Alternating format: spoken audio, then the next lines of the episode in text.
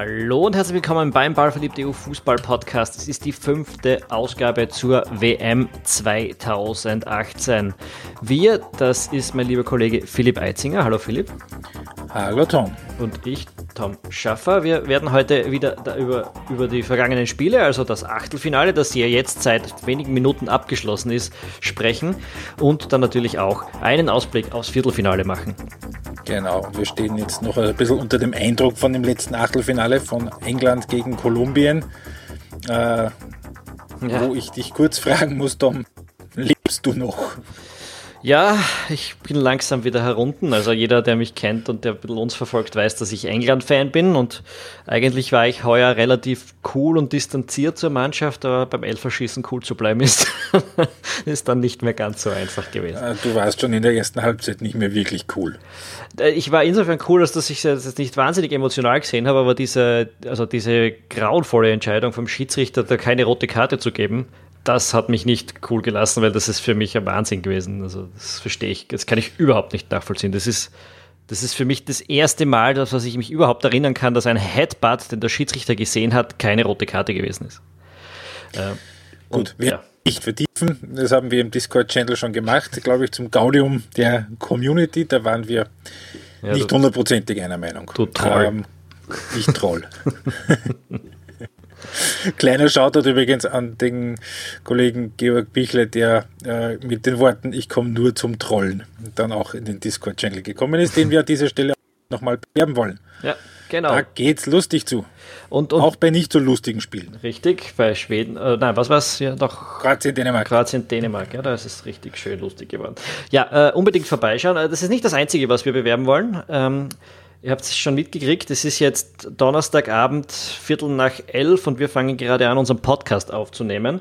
Das ist äh, für zwei Menschen, die Vollzeit arbeiten, relativ viel Aufwand, muss man sagen. Äh, und das geht für mich jetzt beim Schneiden dann wahrscheinlich noch bis drei in der Früh heute, bis der Podcast draußen ist. Ähm, mhm. Wenn ihr euch das was wert ist, weil ihr sagt, unser Podcast gefällt euch oder eben auch unsere sonstige Seite mit den Analysen, dann, äh, wir haben es schon in den vorigen Podcasts gesagt, wir haben derzeit eine Community-Finanzierung gestartet, weil wir äh, das Geld brauchen, weil uns der Werbevermarkter von der Webseite abgesprungen ist. Ähm, also geht auf ballverliebt.eu oder auf patreon.com slash ballverliebt. Dort findet ihr unsere Kampagne und wenn euch unsere Arbeit ein Getränk im Monat wert ist, dann würde es uns sehr freuen und auch sehr helfen, äh, wenn ihr, wenn ihr euch dazu entschließen würdet, das zu machen. Ähm, ja, Philipp, womit fangen wir an? Reden wir gleich über dieses England-Spiel, oder? Ja, würde ich sagen, das ist noch in Erinnerung, ähm, weil es ja doch das letzte war und ich habe jetzt auch im Vorfeld der Partie ähm, auf äh, Twitter einen Post abgesetzt. Äh, die letzten Achtelspiele, das waren meistens relativ entweder spannende oder wilde Angelegenheiten. Also zum Beispiel Südkorea, wie die die Italiener rausgeworfen haben, zum Beispiel, oder das 98er Achtelfinale England gegen Argentinien mit der Beckham-Routen und auch diesmal ist es rund gegangen. Und zwar nicht so sehr wegen schönem Spiel, sondern mehr wegen der Emotionen, die dabei waren und die zum Teil schwerstens außer Kontrolle geraten sind. Ja, also ähm, für mich, also zwei Hauptschuldige. Einerseits Kolumbien, für die war das in meinen Augen ein bisschen der Weg, um die Unterlegenheit in der ersten Halbzeit äh, aus der rauszukommen. Also die haben den Spielfluss der Engländer einfach mit vielen kleinen Fouls gestört und dann äh, diese, dieser Kopfstoß von Barrios, der hat die Emotionen dann endgültig überkochen lassen. Ähm, dann bei der, Halb bei der Halbzeitpause beim Reingehen hat ein Betreuer noch den, den äh, Sterling attackiert. Also ganz, ganz eine miese Taktik eigentlich, die die Kolumbianer da gebracht haben. Und das ist jetzt nicht das erste Mal passiert, muss man leider sagen. Ich mag die Mannschaft spielerisch eigentlich ganz gerne. Äh, vor allem bei 2014 haben sie sich schon in mein Herz reingespielt, aber äh, das ist ja auch, wir erinnern uns damals gegen, gegen Brasilien schon eskaliert mit, den brutalen, mit dem brutalen Spiel und jetzt äh, schon wieder.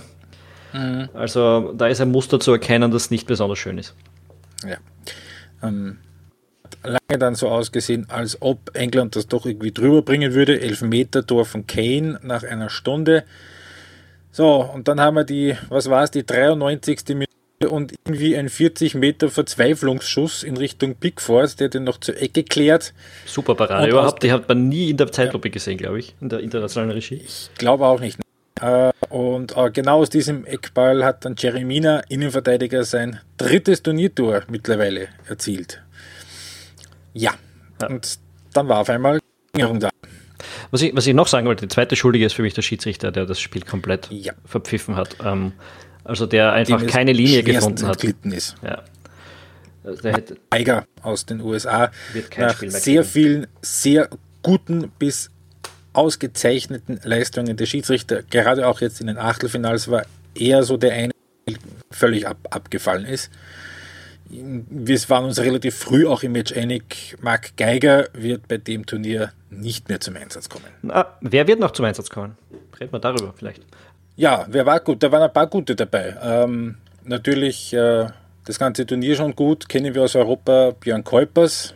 Ähm, super Sprache, richtige Entscheidungen, große Akzeptanz, genauso wie der Argentinier Nestor Pitana, der Große mit dem Comb-Over, der lustigen Frisur, der überhaupt gar keine Diskussionen in irgendeiner Art und Weise zu, zulässt. Ähm, cool habe hab ich auch gefunden Cesar Ramos, den Mexikaner, der sich bei Uruguay Portugal was demonstrativ nicht provozieren lassen hat. Und auch der Senegalese hat mir sehr gut gefallen. Malang Chediu ähm, bei Belgien-Japan war jetzt im Einsatz, war seine dritte Partie. Ähm, war jetzt keine unfaire Partie, überhaupt nicht. Ein, eine gelbe Karte, aber von der ganzen Dramatik äh, sicher auch kein Spiel, was total zu leiten gewesen ist.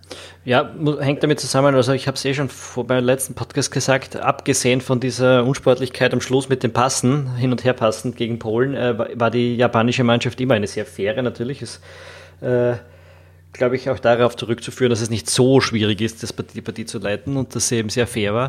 Ähm, mhm. Aber äh, ja, ich glaube, dieser, dieser Mann aus Senegal äh, hat gute Chancen, dieses Finale äh, zu kriegen diesmal. Also wenn der nochmal jetzt im Viertel oder gar im Halbfinale so eine gute Partie pfeift, äh, es, es könnte gut ausschauen. Ja, weil, weil es schau, die Wahrscheinlichkeit, dass es ein Finale zwischen Europa und Südamerika gibt, ist relativ hoch. Ähm, das ist Argument mehr. Das äh, war auch bei den letzten schon kein, kein, kein Ausschlussgrund mehr. Na, es muss kein aber, Ausschlussgrund sein, aber wenn du dann drei zur Auswahl hast, die gleichwertig sind, ja. ja dann, äh, dann kann es eben der ausschlaggebende Punkt halt trotzdem sein. Also, ja. ja. Hm. Außerdem 2002, 2010 und 2014 waren schon Europäer dran. Ja. Ich könnte mir schon vorstellen, wenn die FIFA die Möglichkeit hat, dass sie einen anderen guten Gewissens das Finale geben kann, dann werden sie es machen. Gut, aber Finale ist noch Zukunftsmusik. Ähm, kurz bei, bei Kolumbien England oder gehen wir weiter? Ja, was, was fällt denn noch ein zu Kolumbien England? Also, was haben wir schon England hat ein Elfmeterschießen gewonnen. Ja, das erste seit 1996. Äh, und den Pickford, der Pickford, der den fünften Elfer gehalten hat, das war das erste Mal seit 1998, dass ein englischer Keeper bei einer, Groß, bei einem, bei einer Endrunde äh, einen Elfmeter gehalten hat. Seit 1998. Also, pff. Das ist ein bisschen her. Da ist was passiert, ja. Genau. Ich glaube, Gut. hat es drei oder vier seitdem gegeben, muss man dazu sagen noch. Also ist jetzt nicht so, dass es mhm. keine gegeben hat. Genau, so ist es. Gut, dann gehen wir zu einem Spiel im Achtelfinale, wo auch sehr groß war. Frankreich gegen Argentinien 4 zu 3. Ja, ein sehr, sehr an, attraktiv anzusehendes Spiel. Nicht wirklich immer hochwertiger Fußball, habe ich gefunden. Also wie genau Argentinien so lange da mitgespielt hat, ist eigentlich eh so ein bisschen eine Frage gewesen. Aber, aber auf jeden Fall lustig anzuschauen. Ja, und Frankreich kann man absolut sagen, Charaktertest bestanden. Eigentlich zweimal gleich zu Beginn, wo sie die Argentinier ersten 20 Minuten vor allem mit den Tempo-Gegenstößen ziemlich ruiniert hat. Äh, Mbappé, Wahnsinn ist der gut. Ähm, haben das Spiel dann ein bisschen aus der Hand gegeben. 49. Minute das 1 zu 2 kassiert. 20 Minuten später waren sie wieder 4 zu 2 vorne. Also offenbar, ich habe es im letzten Podcast schon angesprochen, leichte Zweifel, ob die den Schalter umlegen können. Ähm, offenbar, nach den Erfahrungen des Achtelfinales, ja, können sie. Bin, ich bin trotzdem ein bisschen angefressen auf die Mannschaft, weil äh, du so hm. könntest auf die Weise, ja. ist dann einfach immer nur für, das, das waren jetzt die ersten 20 Minuten, wo sie es dann auch wirklich gezeigt haben. Äh, und ich weiß nicht, ich, ich verstehe schon, dass man jetzt die Körner nicht komplett verpfeffern möchte bis ins Achtelfinale und dass man sich ein bisschen zurückhält, aber so bisschen eine halbe Stunde guten Fußball könnte man uns schon gönnen pro Spiel wenigstens. Mhm. Äh, und ja, das ärgert mich ein bisschen, wenn du das Potenzial anschaust und das. Und ich, habe mir eh schon jetzt gedacht, nach, oder während dem Achtelfinale, ob es nicht ganz gut ist, dass wir jetzt eigentlich die letzte WM so erleben, die, ist halt, wie wir sie kennen, weil, weil der Fußball in vielerlei Hinsicht einfach von Pragmatismus geprägt ist, von einem widerlichen. Das, ja, aber glaubst du, wird das anders, wenn wir noch eine K.O.-Runde mehr haben? Dann nein, nein, aber ich bin, also, ich bin sowieso der Meinung, dass wir 2026, bin nicht sicher, ob uns diese WM noch irgendwie interessieren wird, weil äh, wir haben es eh schon mal gesagt, wir, ich glaube, nach dieser WM spielen wir unsere, unseren, unseren Podcast nochmal aus, äh, den, wir, den wir zum neuen WM-Modus äh, eingemacht haben, der war ganz okay. Ähm, der ist ja eine Katastrophe von unendlicher Dummheit. Äh, und ja, wir sehen jetzt, das darf man nicht vergessen, die letzte, die letzte WM, so wie wir sie kennen, mit einer überschaubaren Anzahl an Mannschaften, mit 32, mit äh, im Sommer gespielt und äh, ja, mit ja. ja. diese zwei Dinge. Ne? Ähm, vielleicht noch kurz äh, über Argentinien. Äh, ich wäre sehr überrascht, wenn wir mehr als zwei oder drei aus äh, dem Haufen in vier Jahren noch, noch mal wiedersehen. Da, da wird ein kompletter Umbruch kommen wahrscheinlich um. Also es wäre eigentlich logisch, wenn die neue Mannschaft sich jetzt um Paulo Dybala sich formt. Ja, da habe ich mir äh, überlegt, wenn ich mir die, die, die einfach mal jetzt angeschaut habe, die Mannschaft und die, den Ausblick der ganzen, des ganzen Verbands, äh, das war jetzt keine gute WM, aber war das möglicherweise trotzdem so wie das letzte Hurra von Argentinien als Fußballgroßnation? Äh, wenn man sich anschaut, sie haben relativ wenig nach ja, Sie haben schon noch immer Topspieler. Du hast ja gesagt, Dybala und das ist nicht der einzige, da gibt es noch ein paar. Aber, aber es kein Messi. Ja, also die, die Mannschaft ist unheimlich alt. Äh, ja. Die, die, die Mascherano ist 35, Messi 31, Iguain, Aguero, Di Maria, alle 30, die sind alle in vier Jahren nicht mehr dabei. Ähm, und dann habe ich es mir eben angeschaut, die haben zwischen 1995 und 2007 äh, fünfmal die U20-Weltmeisterschaft gewonnen. Ja. Und seitdem nicht mehr unter den Top 4. Also da ist ein Bruch passiert im argentinischen Fußball, scheint es. Und ich bin nicht sicher, ob wir das, was wir Zeit meines Lebens zumindest immer so gehabt haben, dass Argentinien ein natürlicher Titelfavorit gewesen ist, äh, auch in der nahen Zukunft nochmal so haben werden. Also da, mhm ich habe auch von, äh, von, von äh, na, wie heißt der, der als Teamchef im Gespräch war während dem Turnier? Weil Bitte? Der, der Spieler, also ein Trainer war im Gespräch als, als Ersatz für St. Pauli schon während des Turniers. Du stößt Fragen. Weil wer? mir, hast mir jetzt gar gefragt. Ja, egal. Äh, der hat einen jedenfalls einen äh, Guardian-Leitartikel geschrieben, wo er. Jorge Valdano. Valdano, genau, danke. Äh, der, der hat das eben geschrieben, wo er ziemlich aufgeräumt hat auch damit, dass man den Anschluss verpasst hat, dass man äh, sich zu sehr auf das Talent von Einzelnen ver verlassen hat und dass man äh, auch keine Lösung gefunden hat, wie man die Straßenfußballer in Argentinien durch ein modernes Ausbildungssystem ersetzen kann. Weil die Straßenfußballer halt wie überall auf der Welt wegfallen. So ein bisschen. Ja, ähm, ja mal schauen. Bin ich, bin ich gespannt, ob wir die nochmal so sehen. Mhm. In die Lücke, die Argentinien lässt, ist jetzt mal Uruguay reingekommen. 2 zu 1 Sieg gegen Portugal, womit auch feststeht, Ronaldo wird nicht WM-Torschützenkönig. Ja, und nicht das Weltmeister. Kann man jetzt gut oder schlecht finden, auf jeden Fall ist es einfach so. Genauso wenig Weltmeister wie Messi. ähm, genau. Und auch nicht mehr, äh, nicht noch einmal Iniesta. Mein Gott, alle drei wahrscheinlich ihre letzte WM gespielt. Alle, alle, ja. all diese drei Spieler haben wir innerhalb von weniger als 24 Stunden quasi verloren. Äh, hat ein bisschen wehgetan. Aber ja, Ronaldo wird nicht, äh, wird nicht Torschützenkönig, ja. Ähm, bei Uruguay wahrscheinlich auch keiner, aber die Leistung war sehr stark, die die gezeigt haben in der Partie. Äh, mir hat es besonders gefallen, eben Cavani und Suarez, wie die gerackert haben für diese Mannschaft. Das mhm. sieht man von, von so herausragenden Starspielern in, einer, in einem Team eher selten und von Stürmern noch dazu. Äh, mhm. Die haben beide massiv Kilometer gemacht. War wirklich gut anzuschauen. Bin nicht sicher, ob Cavani jetzt fit wird fürs Viertelfinale. Aber mit wenn, ihm, dann wird er nicht bei 100% sein. Ja, aber wenn die einigermaßen fit sind, dann können die auch Frankreich gefährlich werden, glaube ich. Ja, weil die sind so, so abgebrüht und so routiniert und die kriegen einfach keine blöden Tore. Das ist, das ist einfach richtig, richtig gut. Und man darf jetzt auch nicht vergessen, wenn Cavani nicht kann, dann spielt Duani. Und man, der hat auch eine sehr, sehr Saison gespielt in der Primera Division bei ja, Girona. Und eben nach der Auswechslung von Cavani hat das Zusammenspiel mit Suarez eigentlich auch gut funktioniert. Also die versteht sich offenbar auch ganz gut. Ja. Ähm, sicher, aber ich meine trotzdem, Cavani wäre natürlich ein Ausfall. Ja. Natürlich. Ähm, Portugal, ausgeschieden, Europameister, ist jetzt weg. Damit ab dem Viertelfinale kein amtierender Kontinentalmeister mehr im Turnier. Haben wir damit eigentlich die Antwort auf das gekriegt, ob Portugal ähm, ob Portugal ein würdiger Europameister eigentlich gewesen ist? ähm, gut, das ist eine Frage, die wir vor der WM genauso beantworten können wie nach der WM.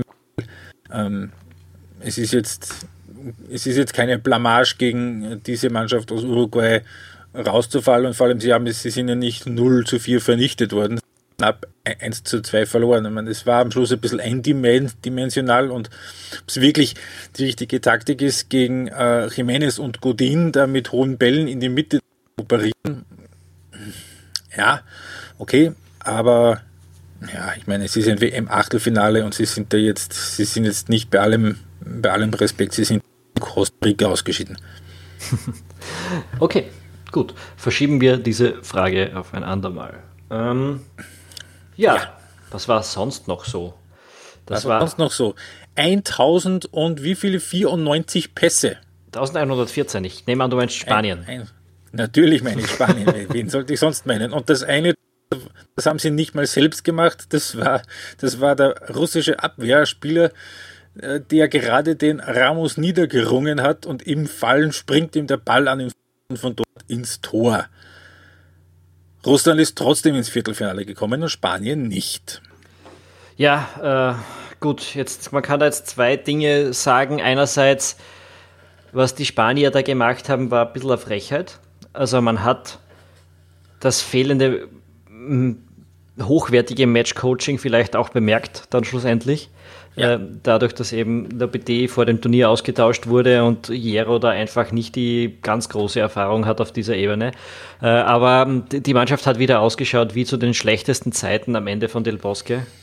Ähm, einfach, da, da wurde gepasst um des Passens willen nicht mit, der, mit einem großen Plan dahinter, nicht mit Raumgewinn, nicht mit der Idee, einen, einen Passweg aufzumachen, sondern im Handballsinn rund um den 16er herum von, äh, von Russland. Ja. Das war also sehr alles, ermüdend anzuschauen und nicht sehr attraktiv. Und auf der anderen Seite denke ich mir, dass diese Mannschaft der Russen immer noch im Turnier ist, ist unglaublich. Das ist, das ist eine Frechheit eigentlich. Ja. Nur, ähm, ich habe mir dann gedacht, wie ich dann so den Jero da draußen stehen gesehen habe und ich habe mich erinnert gefühlt und äh, ja, gut, ich bin jetzt doch auch schon Mitte 30. Ich kenne auch spanische Zeiten vor den großen Triumphen. Und da ist genau dieses Gesicht, genau Fernando Hierro, etwas ratlosen, puh, was machen wir jetzt? Es ist für mich, ich habe mich so versetzt gefühlt in die späten 90er und frühen Nullerjahre, dieses permanente, verzagte, frühe, viel zu früh. Dann, ich habe einfach immer da Fernando Hierro vor, vor, vor, mhm. äh, vor meinen Augen und ich habe mir auch angeschaut, in den drei Turnieren vor äh, Euro 2008, die sie gewonnen haben, und in drei Turnieren seit der Euro 2012, also in insgesamt sechs Turnieren, die es jetzt nicht, äh, die außerhalb der goldenen äh, Zeit waren. Nach ne? den, genau, haben sie genau ein einziges K.O.-Spiel überstanden. Eins. Das war das Achtelfinale 2002 gegen Irland im Elfmeterschießen. Ja, um auf das Spiel nochmal zurückzugehen, ich habe es mir ja. notiert, weil der Matidas, unser User im Discord-Channel, ähm, sehr gute Worte dort gefunden hat dazu. Äh, Spanien wartet mit Ball, Russland wartet ohne Ball, fühlt sich an wie eine Bushaltestelle in der Provinz, nachdem man den Bus gerade verpasst hat. So in der Richtung. Das hat das, das, hat das Spiel, glaube ich, sehr gut beschrieben. Ja.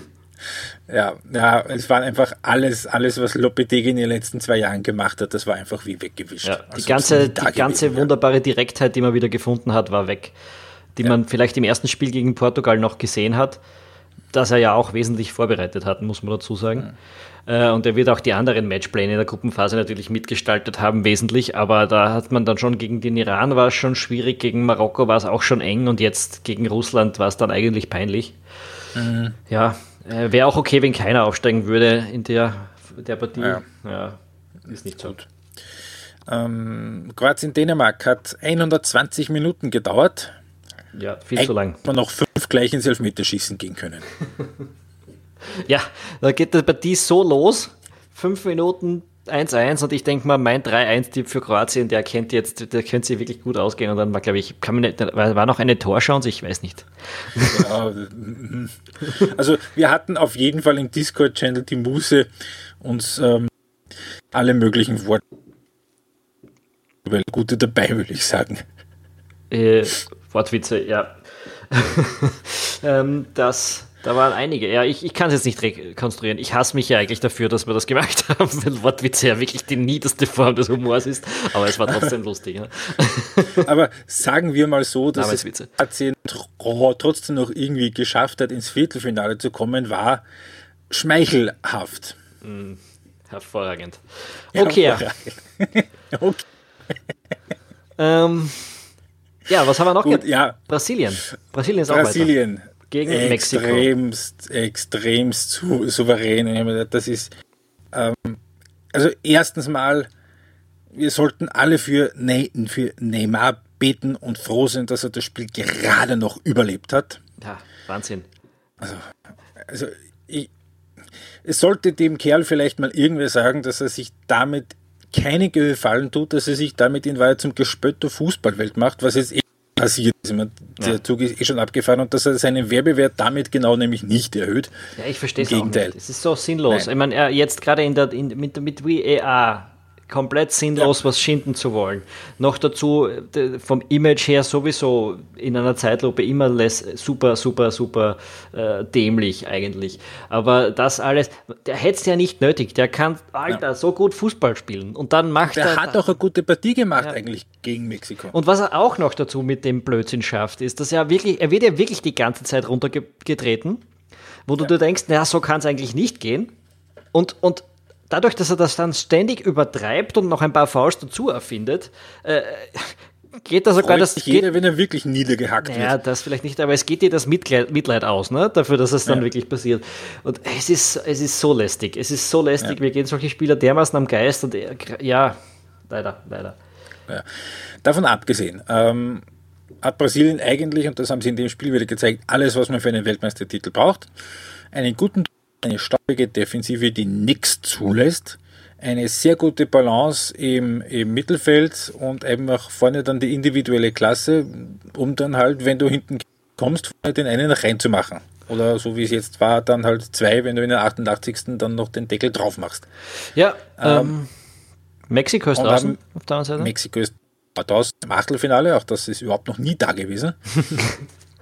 Zum siebten Mal hintereinander jetzt. Ist, ja, ja äh, schade ein bisschen drum, aber denen ist, ich habe es fast befürchtet, nach dem Deutschland-Spiel schon und dann äh, nach dem Südkorea-Spiel endgültig ja, die Luft einfach dem, dann nach, ausgegangen. Vor, vor, allem nach dem Schwedenspiel, bei allem Respekt. Also, aber wenn du 0-3 gegen Schweden verlierst, dich nicht beschweren, wenn es nicht ins Viertelfinale von einer Weltmeisterschaft kommst. Bei allem Respekt. Ja, das sowieso, aber ich meine, ich glaube, die Luft ist denen einfach ausgegangen. Da war so viel Intensität von Anfang an drin, dass ich immer befürchtet habe, dass sie das nicht durchbringen können. Äh, und auch jetzt, ich meine, sie haben ab und zu die Schwachstelle Brasiliens bei Kontern aufgezeigt, auch hier wieder. Ja. Das ist das, was sie äh, gut können. Mal schauen, ob das auch andere Mannschaften emulieren können. Aber sie haben es halt nicht, äh, ja, ein, Brasilien war trotzdem eine Nummer zu groß. Ich glaube, jetzt auf der anderen Seite kann man sagen, gegen vielleicht 14 der anderen 15 Teams hätten sie gute Chancen gehabt. Ne? Aber ja, Brasilien. Wenn, wenn, sie gegen Schweden unentschieden gespielt hätten und nicht verloren, dann hätten sie heute gespielt gegen die Schweizer. Und ich würde sagen, dann gehen wir gleich zu der Partie. So wie die Schweizer heute gespielt haben, äh, hätte Me Mexiko gewonnen. Und dann hätten sich nämlich die Schweizer, vor allem dann im Schweizer Fernsehen, fürchterlich über die Mannschaft drüber gefahren. Nach dem, nach dem Spiel hätten sie sich wahrscheinlich nicht so aufgeregt. Aber dass, dass sie da gegen Schweden rausfallen, das, das ärgert schon sehr.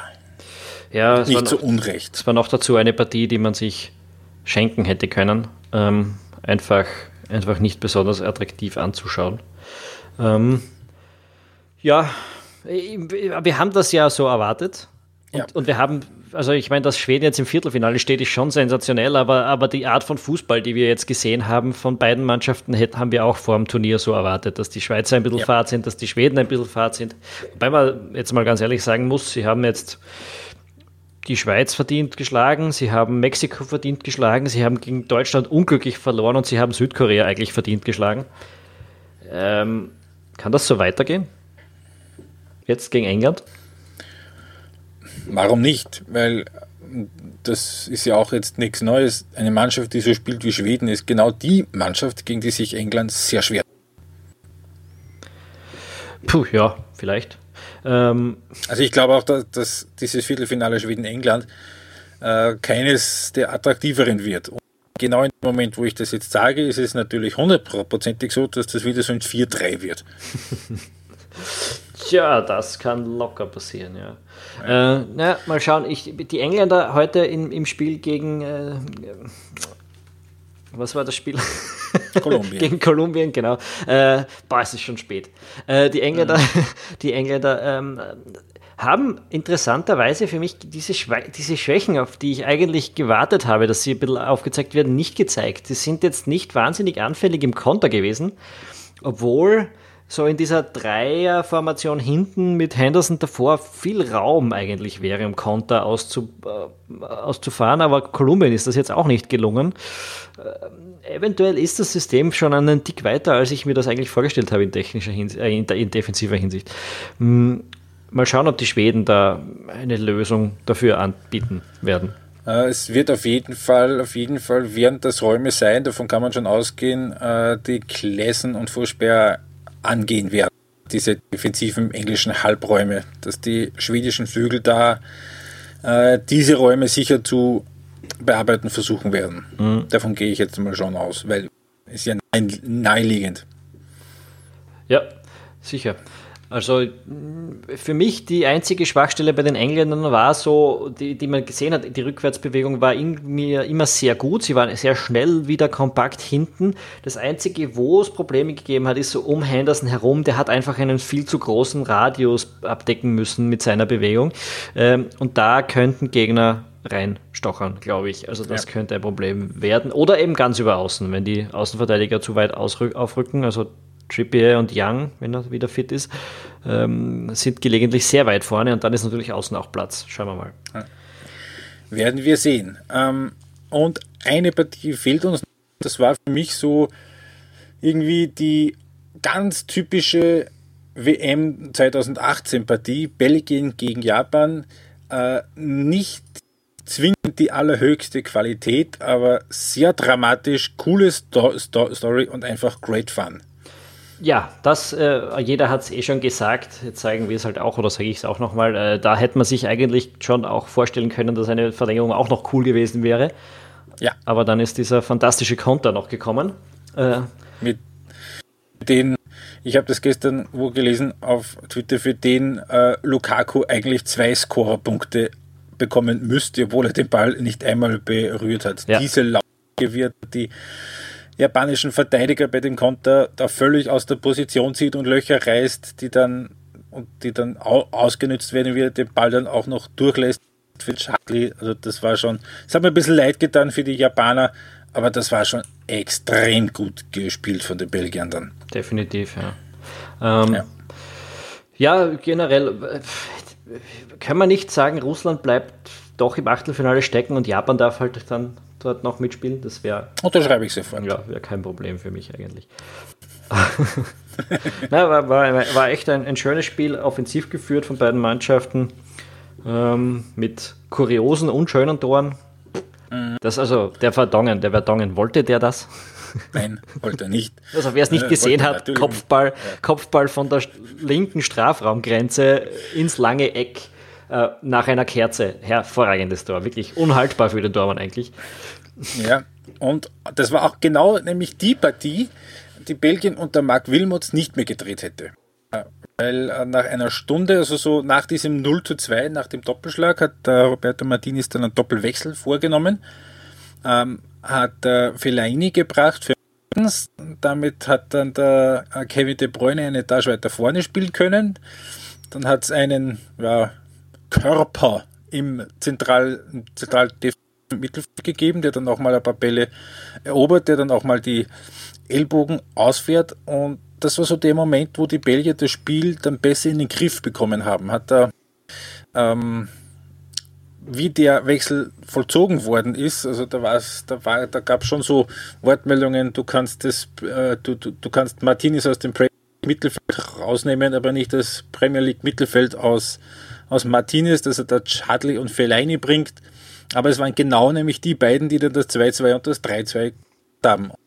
Auch mit der Umstellung, die das belgische Spiel in Wahrheit gerettet hat. Ja, ja wie wir es schon vorher gesagt haben, Belgien jetzt auch mit Trainer. Ähm, ja, äh, damit hätten wir das Achtelfinale durch. Schauen wir noch einen Blick nach vorne. Ein bisschen haben wir jetzt eh schon drüber gesprochen. Ja. Äh, was sind denn da so die Partien? Die erste. Ja, Belgien, hast du gerade gesagt. Belgien jetzt auch mit Trainer, aber auch jetzt mit einem sehr schweren G Gegner. Freitagabend Brasilien gegen Belgien. Ja, ist ein vorweggenommenes Finale, auf jeden Fall.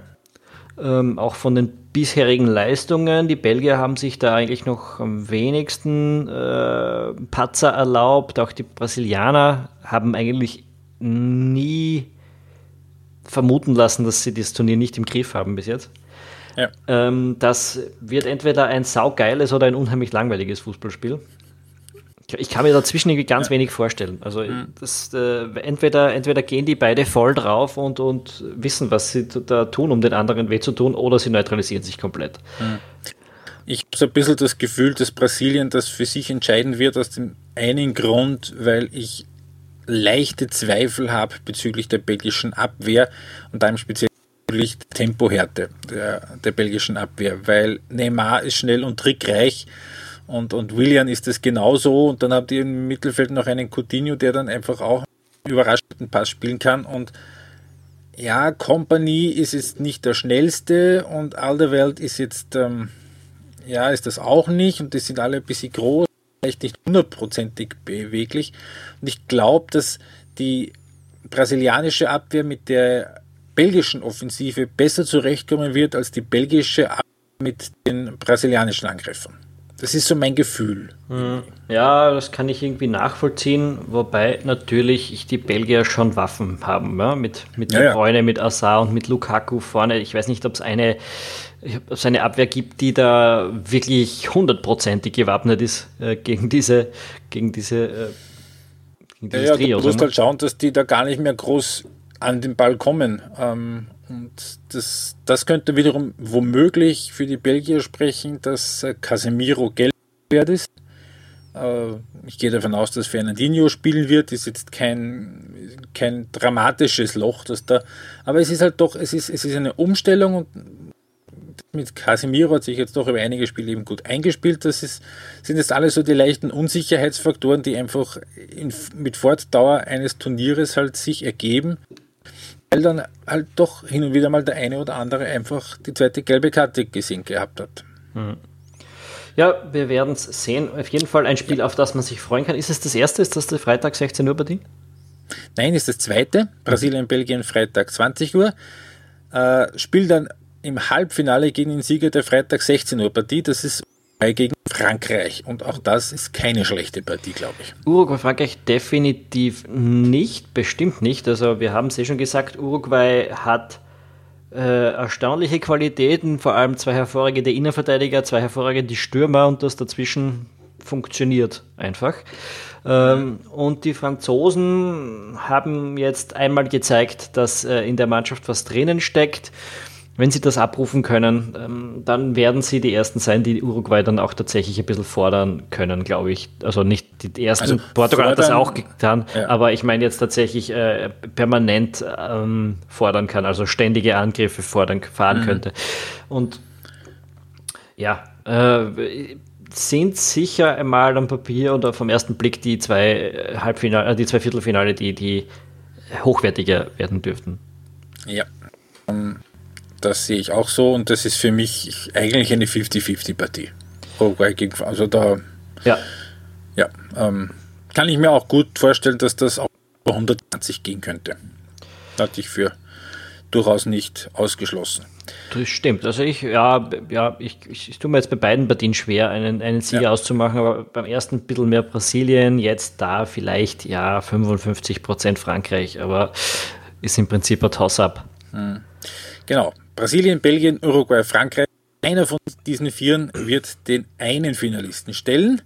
Der andere Finalist kommt aus dem Quartett England, Schweden, Russland, Kroatien. Mhm. Über England und Schweden haben wir ja schon gesprochen jetzt eigentlich. Ja. ja auch, die, auch ein bisschen auf die Vorschau schon auf die Partie hin. Mhm. Für mich sind das die Engländer. Samstag Favorit. 16. Ähm, trotz, trotz deiner Einwände sind die Engländer für mich äh, Favorit.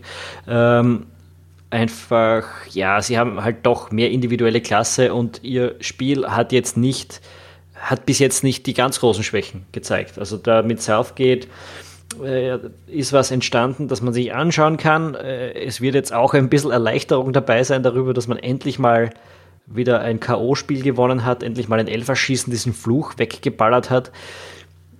Ja, würde ich schon sagen, England als, als Favorit für mich. Um, ähm, auch, ja, da bin ich auch so 55% England, so rein von der individuellen Klasse her muss es natürlich England sein, weil ja, Schweden, die spielen halt dann doch eher äh, bei Hamburg und irgendwo in Katar oder so und eben dann doch nicht alle in der Premier League. Aber eben die Spielweise von den Schweden, das ist eh, wie ich es gesagt habe, das, das wird für die Engländer ein ganz hartes Stück Arbeit. Und ja, wie gesagt, haben wir schon kurz darüber geredet. Damit würde ich es noch sagen, gehen wir noch zum letzten Viertelfinale, Samstagabend. Russland gegen Kroatien. Und ich habe, das habe ich auch im Podcast schon einige Male gesagt, ich sehe Kroatien grundsätzlich als Halbfinalist. Äh, mir wäre es trotzdem lieber gewesen, wenn Spanien gegen Russland weiterkommt. Im simplen Grund. Ich hätte die Kroaten genauso wie gegen Spanien und gegen Russland als Favoriten gesehen, aber ich vertraue der Stärke der Kroaten nicht und ich vertraue der Abwehr der Kroaten nicht. Welche Stärke der Kroaten nicht? Der, der, der individuellen Stärke? Der, der Nervenstärke ah, der ja. Kroaten nicht und der individuellen Klasse im, in der Innenverteidigung vertraue ich nicht. Vor allem bei Domagoj wieder, äh, der gegen Dänemark ein paar sehr erstaunliche Schwächen und Stellungsfehler hat. Und darum wäre es mir lieber gewesen, wenn Russland, äh, wenn Kroatien gegen Spanien spielt, weil wenn sie es Viertelfinale verdatteln sollten, dann wäre wenigstens Spanien im Halbfinale. Jetzt ist es Russland, meinst du? Jetzt wäre es Russland. Mein Gott, das wäre wirklich, ja. Ich stelle mir gerade so vor, ein Halbfinale Russland gegen England und Schweden. dann. Und, oder gegen England und, und dann äh, setzt die, setzen die Engländer den Skripal als Ehrengast auf die Tribüne oder so. Darf der einreisen in der Russland? Würde der einreisen? ich glaube nicht. Ähm, na, äh, pff, ja, ja, na, aber jetzt irgendwann muss das vorbei sein. Also sorry, mit dieser besseren Zweit, also es ist eine sehr, sehr gute Zweitligamannschaft, die die Russen da auf den Platz stellen. Kann man schon so sagen, aber es ist halt eine Zweitligamannschaft und das muss jetzt einfach mal aufhören. Sie haben sich durch die Gruppenphase mit, mit der Auslosung durchgeschummelt. Sie haben dann jetzt ja wirklich, ich glaube, einfach alles Glück strapaziert, das man haben kann. Ähm, und jetzt, jetzt gegen Kroatien, die waren bis jetzt, die waren bis jetzt schon gut. Also ist jetzt nicht, ja. die können sich gegen diese Russen auch ein bisschen Schlampigkeit erlauben. Ähm, und äh, ja, nein, also da müsste jetzt schon ziemlich mit, mit seltsamen Dingen zugehen. Ja. Ich sag's ehrlich, ähm, ich tue mir schwer, wirklich Kroatien die Daumen zu drücken. Vor allem, wenn ich sehe, wie sich da ein Daumen selbstgerecht auf der Tribüne breit macht Ah. Da war Schucker.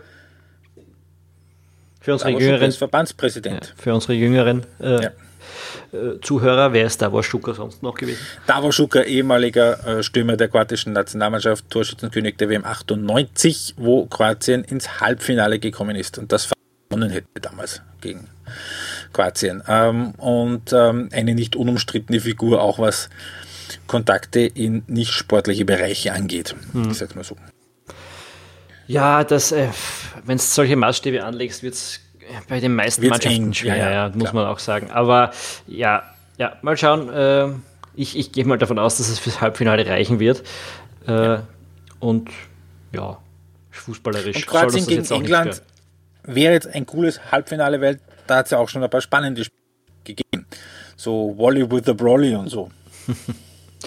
ja, vielleicht magst du auch das noch kurz erklären. ja, sehr gerne. ich merke schon, meine Referenzen sind eher nicht mehr für das ganz junge Publikum. Äh, EM-Qualifikation für die Euro 2008. Äh, da war England und Kroatien in einer und Kroatien hat sich gegenüber den Engländern damals qualifiziert. Engländer sind damals da, daheim geblieben und das Symbolbild war damals der damalige englische Nationaltrainer Steve McLaren, der im Wembley Stadion gestanden ist im strömenden Regen mit einem Regenschirm und sich wie ein betröppelter Pudel unter dem Regenschirm relativ regungslos die entscheidende 2 zu 3 Niederlage angesehen hat und dann ziemlich verspottet worden ist dafür. Also der The Wally with the Blolly frei übersetzt, Idiot mit dem blöden Schirm. Ja, ich, ich erinnere mich sehr gut. Ich habe die Partie damals äh, im Pub in Wien gesehen, so gerade frischer Student in Wien und im Pub gewesen und äh, super Stimmung und die Engländer haben den Ausgleich, glaube ich, geschafft und dann haben sie im Charlie Peace schon gratis Getränke ausgeteilt vor lauter Freude und dann ist da dieses Danebengreifen vom englischen Torhüter dabei gewesen, das dann doch, glaube ich, wenn ich mich jetzt richtig erinnere, den Unterschied gemacht hat. Ja, so ungefähr war es, irgendwo so 78, 80. Minute, relativ spät war es, glaube ich. Ja, David James war aber James ja, war ja. David James. Und das wäre auch eine schöne Revanche dann auf der ganz großen Bühne.